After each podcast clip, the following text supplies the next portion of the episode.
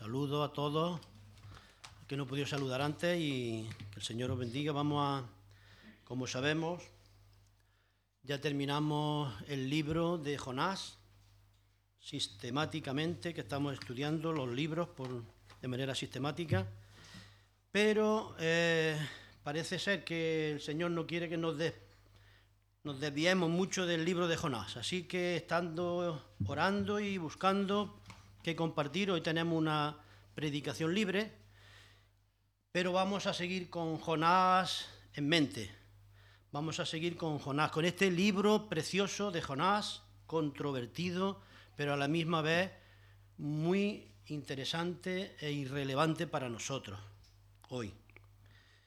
Mirad, hace muchos años que guardo una colección de estudios, predicaciones, vídeos de predicadores de fuera, pero especialmente de nuestra iglesia, de lo que ha llegado a mi vida,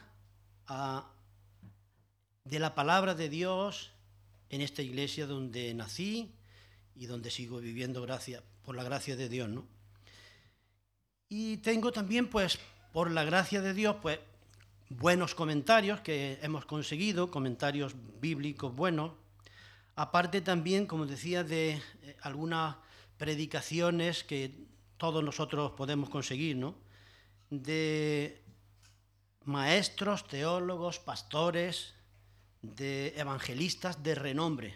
Especialmente yo utilizo mucho a Billy Graham, Adrián Rogers de El Amor que Vale y el llamado príncipe de los predicadores, Charles Spurgeon, entre otros, ¿no? Y de estos he sacado esta predicación de hoy, ¿no? Que es, el título que le he dado a la predicación es El Evangelio de Jonás. ¿Por qué? Porque el Evangelio es la señal de Jonás. Pero la señal de Jonás, a que se refiere Jesús, es el Evangelio de Jesucristo, ¿no? Y aquí el pasaje central que quiero que busquéis, por favor, es Mateo capítulo 12, versículos 38 al 41. Y vamos a, de alguna manera, a rumiar, a recordar un poco más sobre este libro de Jonás.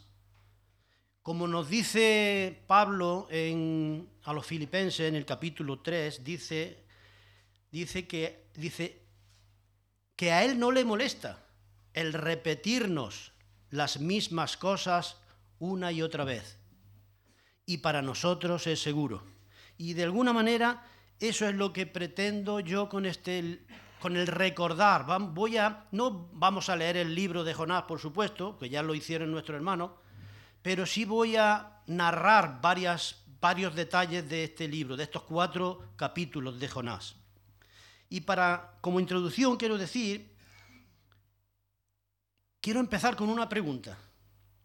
¿Debemos de agradecer a Dios por las dificultades? ¿Qué pensáis? Fijaros lo que dice el salmista en el Salmo 119, versículo 71. Dice,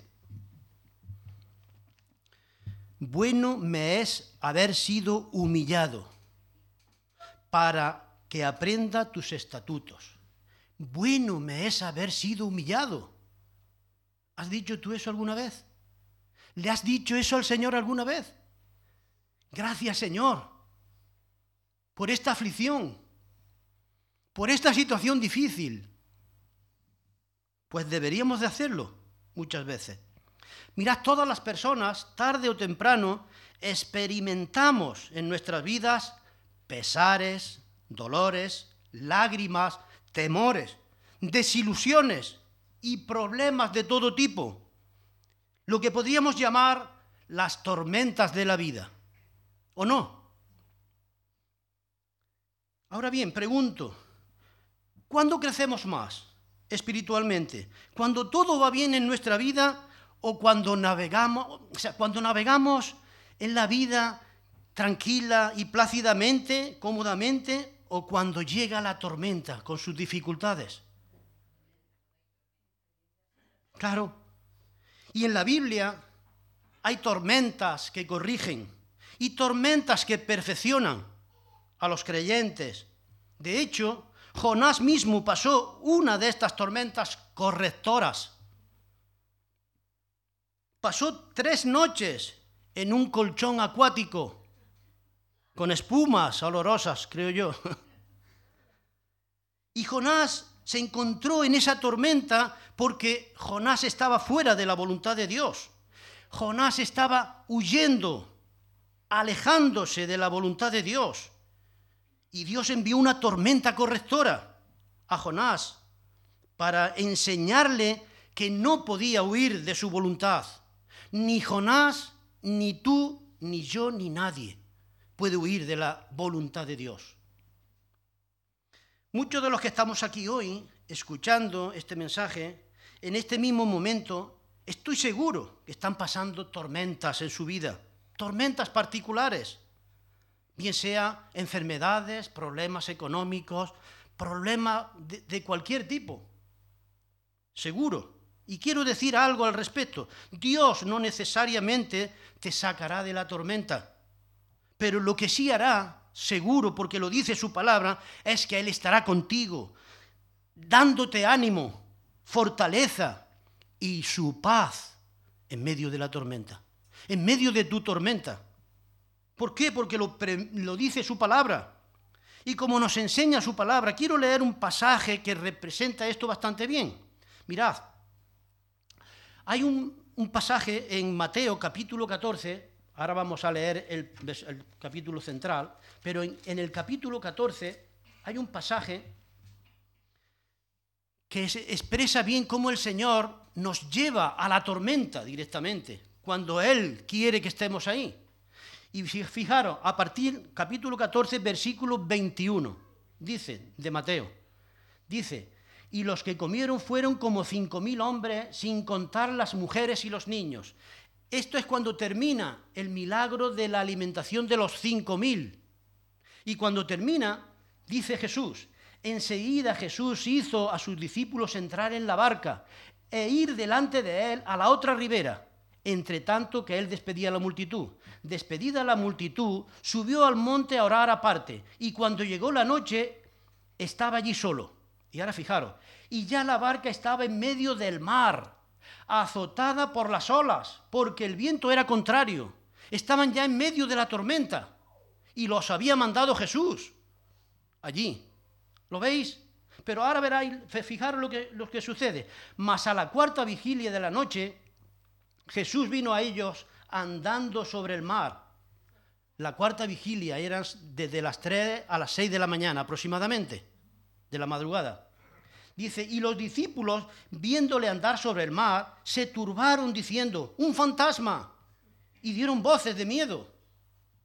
Pero se, enseguida Jesús les habló diciendo, tened ánimo, yo soy, no temáis. ¿Lo veis? Y quiero hacer un paréntesis aquí. Un paréntesis aquí.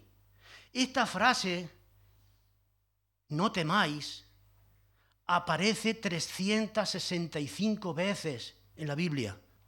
Una por cada día del año. Para nosotros. No temáis, yo soy, estoy contigo. ¿No es eso, de, de ánimo? Fijaros, dice entonces el versículo 28. Entonces le respondió Pedro y dijo, Señor, si eres tú, manda que yo vaya a ti sobre las aguas. Y él le dijo, ven. Y descendiendo Pedro de la barca, andaba sobre las aguas para ir a Jesús. ¿Lo veis? Cuando el Señor te dice, ven, y tú vas creyéndole, teniendo fe, poniendo tus ojos en Él, tú puedes andar por las aguas, como le pasó a Pedro. Pero, fijaros lo que dice el versículo 30, pero al ver el fuerte viento tuvo miedo y comenzando a hundirse dio voces diciendo, Señor, sálvame. ¿Qué ocurrió ahí? Jesús puso su fe en Jesús, su mirada, pero llega un momento en que tú miras la tormenta, miras el viento y te da miedo, apartas tus ojos de Jesús. ¿Y qué ocurre cuando apartamos los ojos de Jesús? Nos hundimos. Como Pedro, se hundió. Pero ¿Qué hizo Pedro? rápidamente, Señor, sálvame. Hagamos eso nosotros cuando nos ocurra. Dice el versículo 31, al momento Jesús, extendiendo la mano, asió de él y le dijo, hombre de poca fe, ¿por qué dudaste? Y cuando ellos subieron a la barca, se calmó el viento. ¿Lo veis? Dios es el Todopoderoso. Jesús. Entonces los que estaban en la barca vinieron y le adoraron diciendo, verdaderamente eres hijo de Dios. Y nosotros tenemos que decir hoy lo mismo, verdaderamente eres hijo de Dios y adorarle como estamos haciendo. Porque Él puede calmar cualquier tempestad que haya en nuestra vida. Y si no la calma porque quiere enseñarnos algo, nos dará paz en medio de esa tormenta, en medio de esa... Mirad, en el pasaje central que vamos a leer ahora, que es el mm, capítulo 12, y vamos a leer los versículos del 38 al 41. Fijaros lo que ocurre aquí, que hace referencia a, al libro de Jonás. Dice aquí versículo capítulo 12, versículo 38. Entonces, respondiendo algunos de los escribas y de los fariseos, diciendo, Maestro, deseamos ver de ti señal. ¿No habían visto ya señales? Todos los capítulos anteriores son milagros de Jesús que está haciendo. Y ellos los están viendo. Pero fijaros lo que le responde Jesús. Él respondió y les dijo, la generación mala y adúltera demanda señal, pero señal no le será dada, sino la señal del profeta Jonás. ¿Lo veis? La señal del profeta Jonás los lleva al libro de Jonás. Y a nosotros también, porque como estuvo Jonás en el vientre del gran pez, tres días y tres noches, así estará el Hijo del Hombre en el corazón de la tierra tres días y tres noches. Por eso digo el título de esta predicación es El Evangelio de Jonás. Porque es la señal de Jonás que el Señor le está dando, es el Evangelio. La muerte, sepultura y resurrección del Señor Jesús. Dice, versículo 41, los hombres de Nínive se levantarán en el juicio contra esta generación y la condenarán, porque ellos se arrepintieron a la predicación de Jonás y he aquí más que Jonás en este lugar. He aquí alguien más importante que Jonás, Jesús, está en este lugar. Mirad, en este pasaje los escribas y los fariseos, en representación del pueblo judío, le piden a Jesús una señal que les confirme que Jesús verdaderamente es el Hijo de Dios. ¿Y qué es lo que estaban haciendo los eh, escribas y fariseos? estaban menospreciando las señales milagrosas que ya había hecho Jesús en otros lugares y que ellos conocían muy bien, pero que no querían creer en ellas y las atribuían incluso. Esos milagros de Jesús se las atribuían a Belcebú, príncipe de los demonios. Como podemos leer ahora, vamos a leer los versículos 23 y 24. Cometiendo así el pecado imperdonable, el pecado de pecados, la blasfemia contra el Espíritu Santo, como nos dice el versículo 31. Vamos a leer, fijaros lo que dice, versículo 23 de este capítulo 12. Y toda la gente estaba atónita y decía, ¿será este aquel el hijo de David? O sea, el Mesías.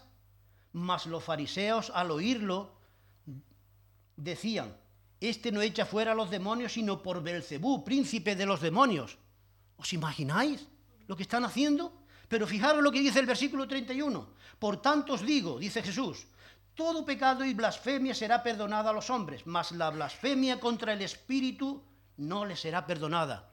Estos fariseos y escribas cometieron el pecado imperdonable, la blasfemia contra el Espíritu Santo, atribuir a Dios las obras del diablo o al diablo las obras de Dios.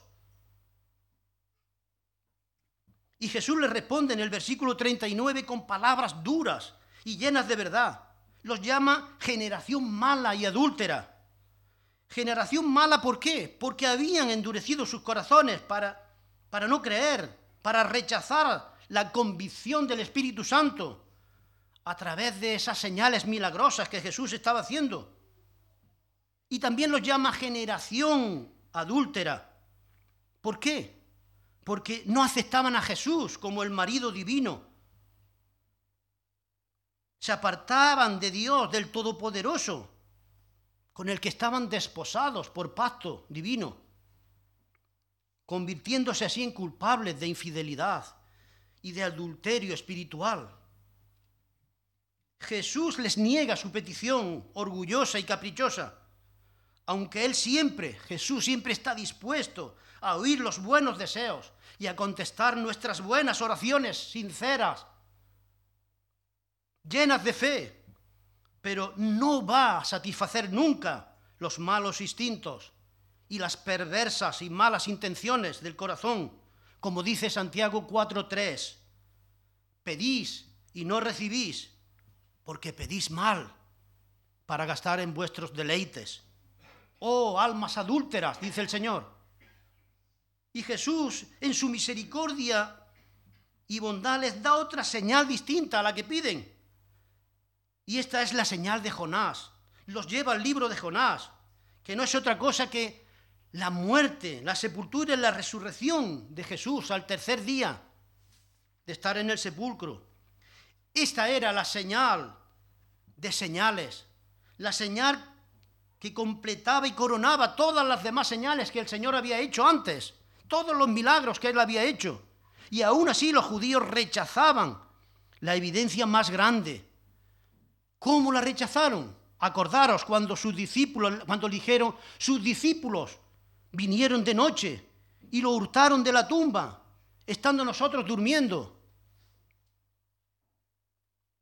negando así la resurrección del Señor.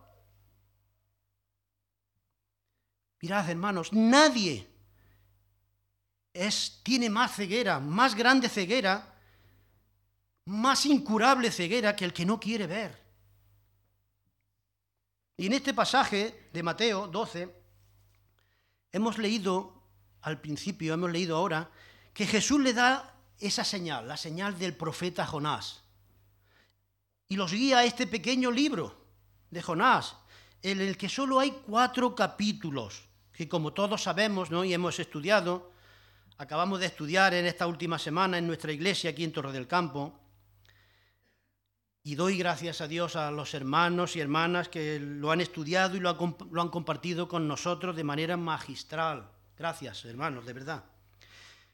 Y este libro de Jonás es uno de los libros, de verdad, más controversiales de toda la Biblia, pero también es uno de los libros más emocionantes. Está lleno de emociones. Si tú lo lees de principio a fin, están llenos de emociones que son relevantes para nosotros hoy. Son solamente cuatro capítulos y cada capítulo tiene una enseñanza. El primero, Jonás huye. Segundo capítulo, Jonás ora. Tercer capítulo, Jonás predica. Cuarto capítulo, Jonás aprende. Y eso va para todos nosotros también. Jesucristo lo cita aquí en este capítulo 12 de Mateo para probar proféticamente su propia resurrección, para guiarnos a todos al arrepentimiento, con el ejemplo del arrepentimiento de los ninivitas. Toda una ciudad se convirtió. Y si tú lees el libro, de Jonás del principio a fin, os lo recomiendo que lo hagáis, verás que está lleno de, de esas emociones, de esas controversias, pero sobre todo está lleno del Evangelio de Jesús.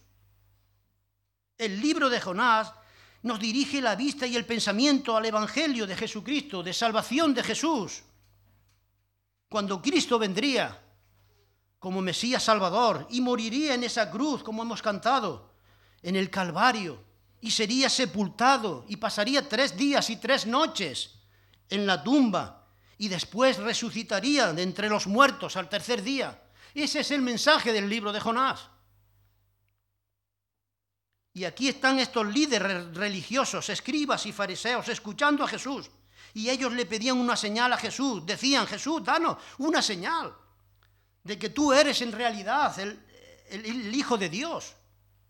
Haces milagros, sí, pero no son suficientes para nosotros, danos algo más. Y Jesús les dijo, vosotros sois generación mala y adúltera. Estáis buscando una señal, un espectáculo que pruebe que yo soy el Hijo de Dios. Pero la única señal que tendrán es leyendo al profeta Jonás. Y allí encontraréis, ¿sabéis lo que encontraremos en el profeta Jonás? En el, en el libro, que Dios, que de Dios no se puede huir, ni rehuir, que Dios usa las tormentas para enseñarnos, para guiarnos al arrepentimiento, que cuando nos arrepentimos y nos volvemos a Dios, Él nos perdona y nos restaura. Y también podemos ver, por último, que Dios nos enseña y que desea la salvación de todos, absolutamente de todos, sin excepción ni favoritismos. Y voy a resumir este libro de Jonás muy rápidamente, pero con unas aplicaciones para nosotros hoy. Jonás, en el capítulo 1, Dios se presenta a Jonás y le habla. No sería tan malo Jonás, ¿verdad? Cuando Dios se presentó a hablar con él. ¿Te habla a ti Jesús? ¿Te habla a ti Dios así? Y en el capítulo 1, versículo 1, dice la palabra, dice que la palabra del Señor vino a Jonás, pero Jonás, a Jonás no le gustó lo que el Señor le dijo. La orden que Dios le dio no le gustó a Jonás. Dios dijo, quiero que vayas a Nínive, a esa gran ciudad, malvada ciudad. Es la capital del imperio más poderoso sobre la tierra. Y quiero que vayas y, y le prediques el arrepentimiento y que les digas que si no se arrepiente, destruiré Nínive en 40 días. Esa era la predicación de Jonás. Pero Jonás odiaba a los ninivitas y no le gustó esa orden de Dios, porque los ninivitas eran como ya nos compartieron nuestros hermanos, crueles. Especialmente eran crueles con, con los prisioneros que tenían, con el prójimo. Y Jonás los odiaba. Y Jonás dijo, no voy a ir, Señor. Desobedeciendo a Dios. Y Jonás se fue en dirección contraria a la que Dios le ordenó. Se compró un billete, dice, para un barco que iba a Tarsis, España, parece ser. Y mientras viajaba en el barco, Dios envió una tormenta correctora. Una especie de tempestad, un huracán que casi parte la nave en pedazos. Y los marineros se asustaron tanto que creyeron que iban a morir. Y comenzaron a orar todos a sus dioses, cada uno a sus dioses. Y el capitán del barco bajó al, al hondo del barco, a los sótanos, y vio allí a Jonás durmiendo. Y el capitán que había oído que Jonás estaba huyendo de su Dios, despertó a Jonás y le dijo, oh, ¿por qué no oras tú también a tu Dios? Por ver si nos puede librar. Después de todos, todos juntos, los marineros y el capitán decidieron que Jonás era el culpable de esa situación que estaban viviendo, de esa tormenta, por huir de Dios. Y la solución a esa tormenta era echar a Jonás al mar para que se calmara. Y como nos recordaba nuestro hermano en, en los estudios, nos recordaba esos versículos del Salmo que dice, ¿a dónde iré de tu espíritu? Me iré de tu espíritu. ¿A dónde, ¿A dónde huiré de tu presencia? Jonás no podía huir de Dios. Pero ¿sabéis una cosa? el diablo siempre tendrá un barco preparado para cualquiera que quiera huir de Dios, para que cualquiera que quiera alejarse de Dios, pero no te subas nunca ahí. No pagues el precio del billete ese. Aquí Jonás pensaba que había pagado el precio y que ya lo tenía todo solucionado. Y el capitán del barco también pensó lo mismo. Ha pagado y adelante pero ambos, Jonás y el capitán, cometieron un error. ¿Sabéis por qué? Porque el pasaje, el precio más costoso que se puede pagar en un viaje es cuando tú viajas lejos de Dios. Ese es el billete más caro que pagarás en tu vida. Apartar los ojos de Dios, de Jesús. Ese es el precio más alto. ¿Por qué? Porque estás pecando. Estás pecando contra Dios. Estás pecando contra Jesús. Estás pecando contra la redención, contra la salvación, contra la misericordia de Dios. Estás pisoteando todo eso. Y este pecado, dice, la palabra de Dios dice que la paga del pecado es la muerte. ¿Hay precio más alto que ese? No pagues el precio. No te subas al barco del diablo. Hay una historia de un hombre que estaba escuchando una predicación de la palabra de Dios como nosotros hoy, aquí. Y el Espíritu Santo le tocó en su corazón y lo convenció de pecado y estuvo dos semanas bajo la convicción de sus pecados. Y una noche se puso de rodillas a orar y dijo, Dios, no soporto esta condición de pecado que has puesto sobre mí. Por favor, déjame en paz. No me atormentes más y no te molestaré nunca. ¿Os imagináis? Diciéndole eso a Dios. Y desde ese mismo momento su alma dicen que quedó como muerta para siempre. Su vida no tenía sentido. Y al final de su vida este hombre intentó hacer algo, pero ya era tarde. Había, había traspasado la línea entre la misericordia de Dios y la justicia de Dios. Ojalá nadie de los que estén aquí traspasen esa línea nunca. ¿Os acordáis de Judas, no? Él traspasó la línea también entre la misericordia de Dios y su juicio.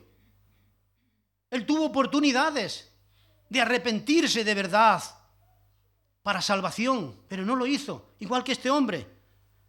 Espero y deseo que nadie de los que escuchemos la palabra de Dios hoy o en cualquier otro momento no hagamos como este hombre. No rechacemos la misericordia de Dios Mirad, esos marineros se, echaron sobre Jonás todos y lo lanzaron al mar en el capítulo 2. Y Dios preparó un gran pez, dice, que tragó a Jonás. Y Jonás cambió de opinión. Jonás cambió de opinión. Tuvo tres días y tres noches para pensar, para meditar en el gran pez, en angustia, en ese en el vientre de ese gran pez. ¿Os imagináis? Pero él cambió de opinión. Mirad, hay dos formas de encontrar el juicio de Dios. La primera es resistir viviendo en el pecado, sin arrepentirte. Y la segunda es hundirte aún más en el pecado y rechazar la salvación que Jesús te ofrece pero hay una forma de encontrar la misericordia y el perdón de Dios. ¿Sabes cuál es? Volverte a Dios. Mirar a Jesús. Poner tu mirada y tu fe en Jesús. Y arrepentirte de tus pecados. Y Él te perdonará, Él te salvará. Pedro comenzó a caminar sobre el agua cuando Jesús lo llamó. Puso su fe y sus ojos en Jesús. Pero al quitar su vista de Jesús y ponerla en el fuerte viento de la tormenta, entonces comenzó a hundirse. Dio voces diciendo, Señor, sálveme. La Biblia dice que estamos muertos en nuestros delitos y pecados. Y la Biblia también nos enseña que en nuestro ser tenemos esa parte espiritual, nuestra alma, que es con la que tenemos comunión con Dios. Y esta parte está muerta en delitos y pecados hasta que llegue el Espíritu Santo y le da vida. ¿Cuándo ocurre eso? Cuando nos arrepentimos y entregamos nuestra vida a Jesús en fe. Entonces nuestros pecados son perdonados, limpiados. Dios provee todos los medios para que tengamos vida y para que la tengamos en abundancia. Pero tú estás atado de pies y manos por tus pecados, por lo que es necesario que el Espíritu Santo venga a tu vida, a romper esas cadenas que te atan y que te tienen preso. Y cuando tú lo haces, entonces, cuando tú te arrepientes, el Espíritu Santo viene a tu vida y te sella y te libera de esas cadenas. Y entonces tú saltas a la, libertad en Cristo. Hazlo hoy, puedes hacerlo. Ve a Jesús hoy. Esta historia de Jonás nos cuenta la historia de la cruz realmente, que Jesucristo murió en esa cruz por amor a nosotros, por nuestros pecados, por los tuyos y por los míos, y que fue enterrado en una tumba y el que al tercer día resucitó, y que está vivo hoy y para siempre. Él está vivo. Jesús quiere hoy entrar en tu corazón y cambiar tu vida, como lo hizo con Jonás puede restaurarte, puede salvarte. Si acudes a Él. Jesús quiere darte paz y gozo como nunca has tenido, ni has conocido, y esa vida abundante. Ábrele tu corazón. Abramos nuestro corazón. Todos necesitamos al Señor. Unos para restauración y otros para salvación, para conocerle.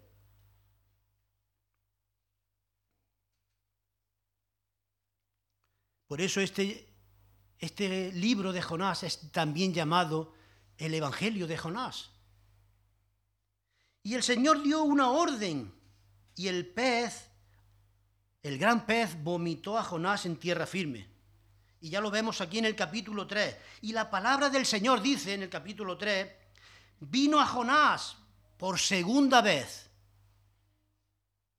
Dios dio otra oportunidad a Jonás. ¿Lo veis? Dios le dijo a Jonás por segunda vez, levántate y ve a Nínive. Y Jonás se levantó y obedeció y fue a Nínive, conforme a la palabra del Señor dice. Y Jonás predicó en Nínive y dijo, arrepentíos, arrepentíos. Si no os arrepentís de aquí a cuarenta días, la ciudad de Nínive será destruida. Pero Jonás no quería hacerlo. Pero lo hizo, obedeció a Dios y dio el mensaje de arrepentimiento. Y en su mensaje no había promesas. Era un mensaje de arrepentimiento simplemente, pero las personas de Nínive, todas, absolutamente todas, creyeron. La Biblia dice que en Nínive ocurrió el avivamiento más grande la mayor campaña evangelística en la historia del mundo. Tuvo lugar allí en Nínive. Y Dios utilizó un solo hombre, sin ánimo, sin ganas de hacerlo. ¿No es esto increíble? ¿Qué nos muestra esto? Esto nos muestra, una vez más, que para Dios no hay nada imposible. Absolutamente nada. Nuestro Dios es todopoderoso. Nínive era una ciudad grande de miles y miles y miles de personas. Y todas las ciudades, del rey hasta el más pobre, se arrepintieron de sus pecados. Y Dios tuvo misericordia de todos. Tuvo misericordia no solo del rey, sino de cada uno. Y todas las personas, sin ninguna excepción, sin ningún favoritismo, Dios las salvó. Pensemos un poco en esto. Qué cosa más extraordinaria, ¿verdad? ¿No es algo maravilloso, único, divino? Si no está la intervención de Dios aquí, no puede explicarse esto. Ahora preguntémonos, ¿cómo es nuestra fe en Dios? ¿Cómo, ¿Cómo, es tu fe en Dios? ¿Es poca o es mucha? ¿Es pequeña o es grande? El, Señor Jesús tuvo que decirle en muchas ocasiones a sus discípulos, como hemos leído, hombres de poca fe, ¿por qué dudasteis? Y el Señor podría decirnos hoy a nosotros aquí ahora mismo, el Señor nos podría decir, lo que pasó en Nínive podría pasar aquí también. ¿Lo crees? ¿Lo creemos, hombres de poca fe? ¿No sería maravilloso que en este próximo impacto 2023 o en otra ocasión todo el pueblo de Torre del Campo, Martos, Torre Don Jimeno, Jaén, Fuerte del Rey, Fuensanta, Jamilena y todos los pueblos de alrededor se convirtieran al Señor, se volvieran a Dios de todo su corazón y Dios los salvara a todos? Como hizo con la ciudad de Nínive, ¿creéis que puede ser? Pues oremos al Señor por eso. Oremos a Dios cada día por nuestros familiares, por nuestros vecinos, por nuestro pueblo. Oremos de todo corazón. Nínive, la ciudad más poderosa, más malvada, más cruel sobre la tierra, se volvió a Dios y se arrepintió de su mal camino. ¿Por qué no va a ocurrir en otro lugar? Se convirtieron al Dios vivo y ayunaron y clamaron a Dios con todo su corazón, dice la palabra, por la predicación de Jonás. Y Jesús dijo en el versículo 41 que hemos leído de, este, de Mateo 12, dice, los habitantes de Nínive se levantarán en el juicio contra esta generación y la condenarán, porque ellos se arrepintieron a la predicación de Jonás. Y he aquí Jonás, he aquí más que Jonás en este lugar. Mirad, hermanos, si los ninivitas se arrepintieron al oír la predicación de Jonás, ¿Cuánto más deberíamos de arrepentirnos nosotros hoy con el Evangelio, con la predicación de Cristo? Más que Jonás en este lugar, dice el Señor. Dios nos está advirtiendo ahora cada uno. Nos está llamando la atención desde muchos años atrás ya, con pandemias, enfermedades, con terremotos, desastres naturales, tormentas, con toda clase de violencia en las calles, con las guerras que está habiendo en todo el mundo, con todos los problemas económicos y políticos que afectan a todo el mundo, y problemas de todo tipo, morales, sociales, con el hambre en el mundo y otras cosas. Y todas estas cosas Dios las usa. Nuestro Dios Todopoderoso las usa para llamarnos la atención, para hablarnos como a Nínive, para que nos arrepintamos. Y si no nos arrepentimos y nos volvemos a Dios, entonces el juicio vendrá. El juicio vendrá. Mirad lo que dice Génesis, en Génesis 6 lo que ocurrió cuando el diluvio. Génesis 6.3 dijo Dios, no contenderá mi espíritu con el hombre para siempre. Serán sus días 120 años. Dios dijo, le daré a esta generación 120 años más para que se arrepientan de su gran maldad. Y si no se arrepienten, entonces enviaré el diluvio y serán destruidos. Mirad, y cuando llegaron los 120 años, y Noé ya estaba listo con toda su familia para entrar en el arca, dijo Dios, les daré siete días más y enviaré el diluvio entonces. Y así fue. El juicio vino. Aunque la gracia de Dios es más grande que nuestros pecados, pero tiene un límite del Señor, su paciencia Nínive escuchó un predicador y se arrepintieron todos los habitantes. Ahora pregunto a cada uno de nosotros, ¿cuántos predicadores has escuchado tú? ¿Cuántos programas de televisión y de radio cristianos has escuchado? ¿En cuántas reuniones cristianas has estado? ¿En cuántos cultos? ¿Y has escuchado y leído la palabra de Dios? Miles, cientos, ¿verdad? ¿Cuántas Biblias tienes en tu casa que puedes leer cada día, cada momento, cuando quieres? Nínive solo tuvo una predicación de ocho palabras o de cinco. Os arrepentís o seréis destruidos. Esa fue la predicación de Jonás, sin promesas. y se arrepintieron. Toda la ciudad se volvió a Dios en arrepentimiento y fue y fue, fueron salvados. Amén. Ahora bien, es curioso ver la actitud de Jonás. Él no estaba contento y feliz con todo esto. Jonás no quería ir y ver a las personas de Nínive salvarse. Sin embargo, Jesús dijo, así os digo que hay gozo delante de los ángeles de Dios por un pecador que se arrepiente. Pero Jonás no tenía gozo. Y aquí lo vemos en el capítulo 4 ya, ¿no? Entonces Jonás era débil, era tan, tan malo era Jonás. No, no es que era tan malo, solamente que Jonás era una persona humana como tú y como yo. Que todos tenemos momentos de debilidad, de desánimo. Y cuando estamos ahí, en nuestra debilidad, en nuestro desánimo, todos cometemos errores y hacemos cosas que no deberíamos de hacer en esos momentos de debilidad. Pero si tú te arrepientes y dices, Señor, perdóname, ayúdanos, ayúdame a no hacerlo más, el Señor te perdonará y te ayudará. Recuerda un versículo, un versículo que lo sabemos de memoria, creo yo. Pero si no, apréndetelo de memoria. Grábetelo en tu corazón y en tu mente. Primera de Juan 1.9.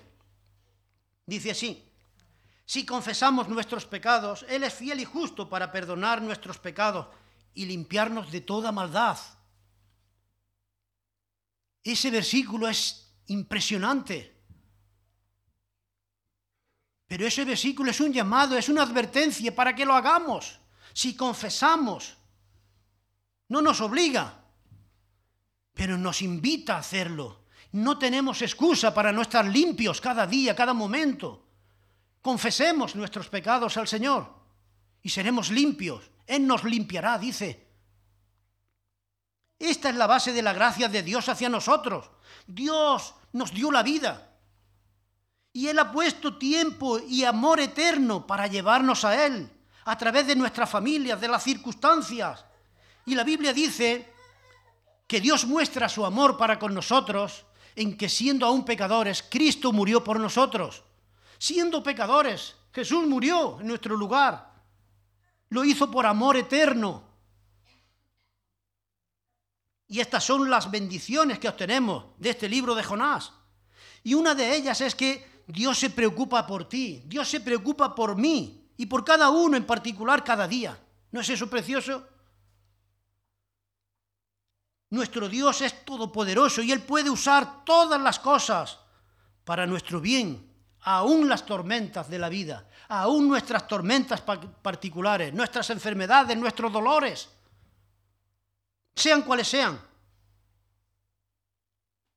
Y las usa para despertarnos y para llevarnos a su reino glorioso. Amén. Mirad, escuché una historia de un partido de fútbol hace muchos años, 1929, un partido de fútbol importante entre dos grandes equipos. Justo antes de terminar el primer tiempo ocurrió algo importantísimo. Un defensa de uno de los equipos interceptó un balón de manera magistral, lo atrapó y regateó a varios jugadores del equipo contrario. Cogió el balón, el balón en sus pies, hizo una carrera impresionante, pero en la dirección equivocada. Como Jonás, igual que Jonás, se equivocó, se perdió y fue hacia su portería. Y cuando iba a marcar un gol en su propia portería, un compañero suyo del mismo equipo tuvo que detenerlo antes de que anotara a favor del equipo contrario. Y terminó así la primera parte del partido. Todos se fueron a los vestuarios. Los jugadores se sentaron, cogieron sus toallas y este jugador se fue a un rincón, se puso su toalla sobre la cabeza y lloraba como un niño. Todos esperaban que entrara el entrenador a ver qué haría, qué diría. El joven cometió el error y se sentó allí, llorando. Pensaba que podía haberlo hecho de otra manera.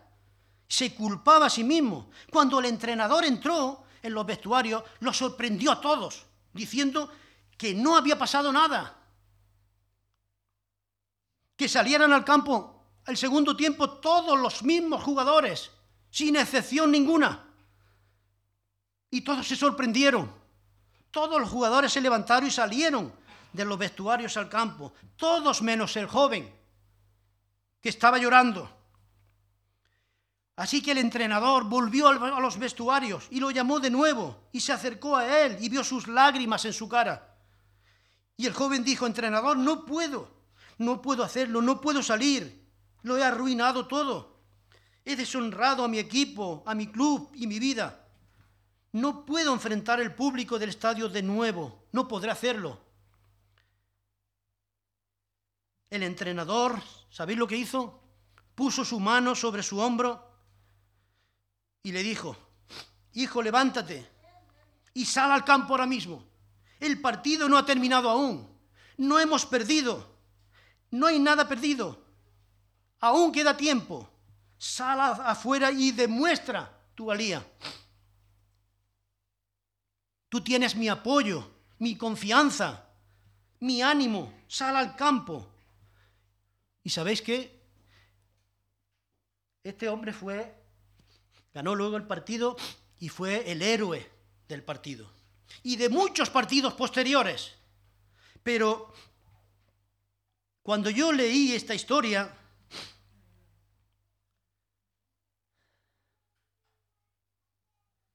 dije yo, qué entrenador, qué entrenador, más bueno. Pero cuando leemos la historia de Jonás y la de otros hombres de Dios como Jonás, tengo que decir aleluya y amén. ¿Qué Dios tenemos? Que nos da una segunda oportunidad y una tercera y una cuarta e infinitas oportunidades a cada uno de nosotros. Muchos de los que estamos aquí hoy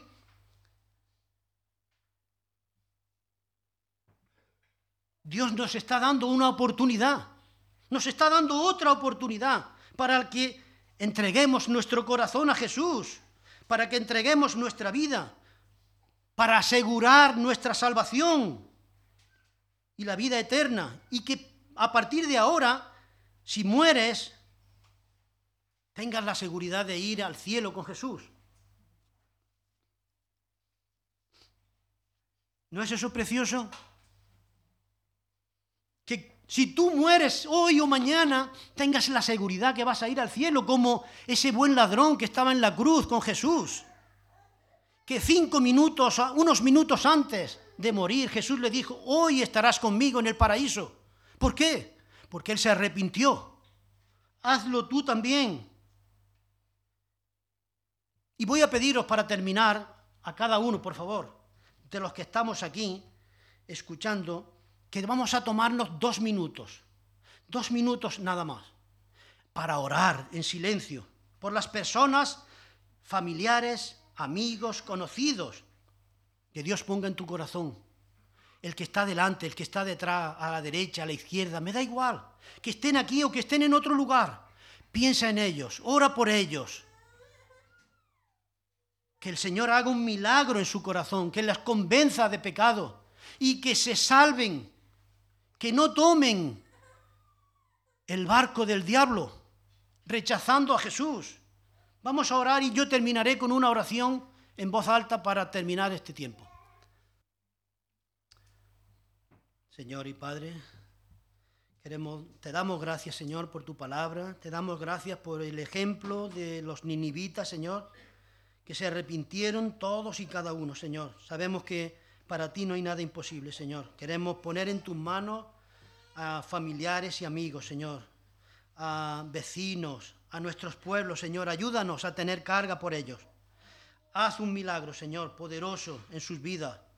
Llámalos, Señor. Ya vemos que tú estás con los brazos abiertos, Jesús, diciendo, ven a cada uno, Señor.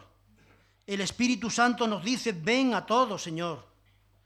Tu palabra nos dice, ven, Señor. Ayúdanos, Señor, a que unos y otros. pon carga en nuestras vidas, en nuestros corazones, por las personas que aún no te conocen, Señor. Gracias por tu palabra, en el nombre de Jesús. Amén. Que el Señor os bendiga a todos.